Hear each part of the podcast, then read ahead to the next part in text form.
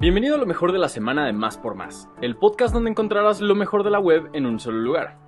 Comencemos con la pregunta del día. ¿Cómo se llama la sustancia transparente que se le aplica a la madera para protegerla y embellecerla?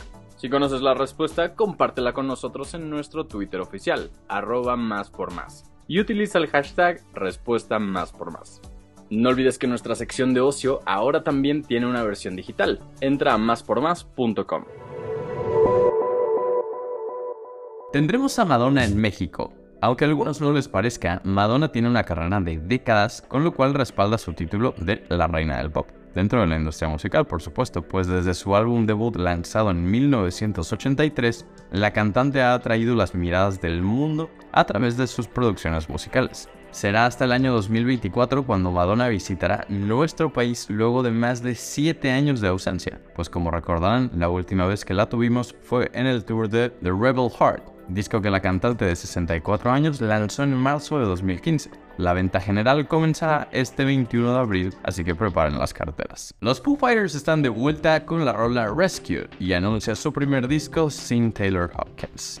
Lamentablemente, el 25 de marzo de 2022 lo recordaremos como uno de los días más tristes del rock, pues en esta fecha murió Taylor Hopkins. Desde entonces, sus compañeros en Foo Fighters y varios artistas, hasta de otros géneros, armaron un par de conciertos monstruosos para homenajearlo, y sin duda pensábamos que este sería el final agridulce para la banda.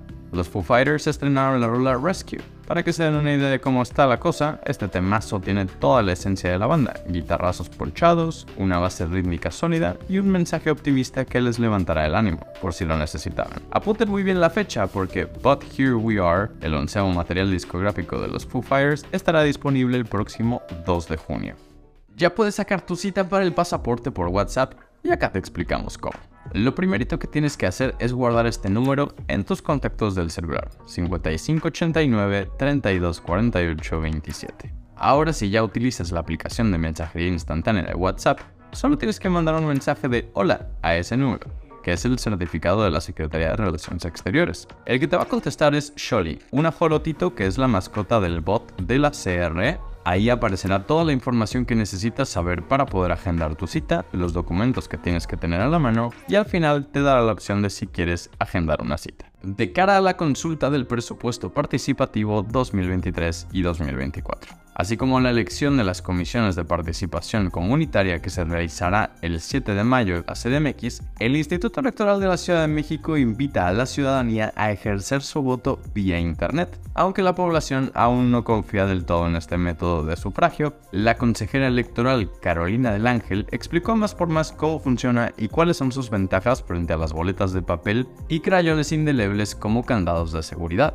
Para avanzar hacia una democracia más rápida y económica, ¿qué debe hacer la población para votar por Internet? El primer paso es registrarte del 13 al 28 de abril en la lista nominal de personas que van a votar por Internet a través de la aplicación móvil llamada CISM, disponible para iOS y Android. Una vez instalada, el ciudadano debe capturar su credencial de lector por ambos lados. Cuando la aplicación la detecte, verificar que los datos estén en línea con la lista nominal. Si los datos son correctos, el siguiente paso es comprobar que en efecto sea el ciudadano registrado, por lo que pedirá una prueba biométrica facial con la cámara frontal del teléfono. Si la prueba fue exitosa, se asigna un número de folio que se envía por correo electrónico junto con la clave del voto por internet. Esta clave debe ser guardada porque es el sustituto de la credencial de lector para ejercer el voto. Llegó el fin de semana y te queremos hacer un par de recomendaciones. Fiesta del Libro y la Rosa 2023. Flores gratis en la compra de libros. Se trata de una celebración que se enmarca en el Día Internacional del Libro que se conmemora cada 23 de abril.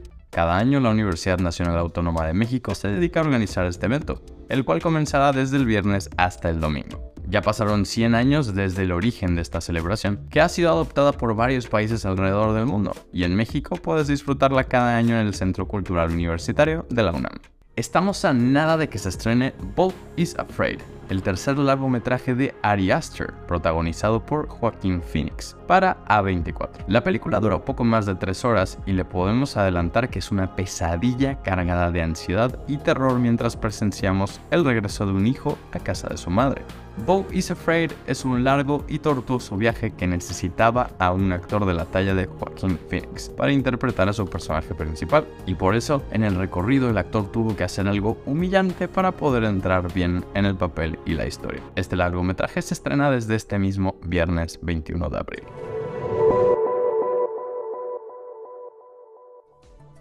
Gracias por escuchar y no olvides suscribirte. Sintonízanos en la próxima edición de Lo mejor de la semana de Más por Más, el podcast donde encontrarás lo mejor de la web en un solo lugar.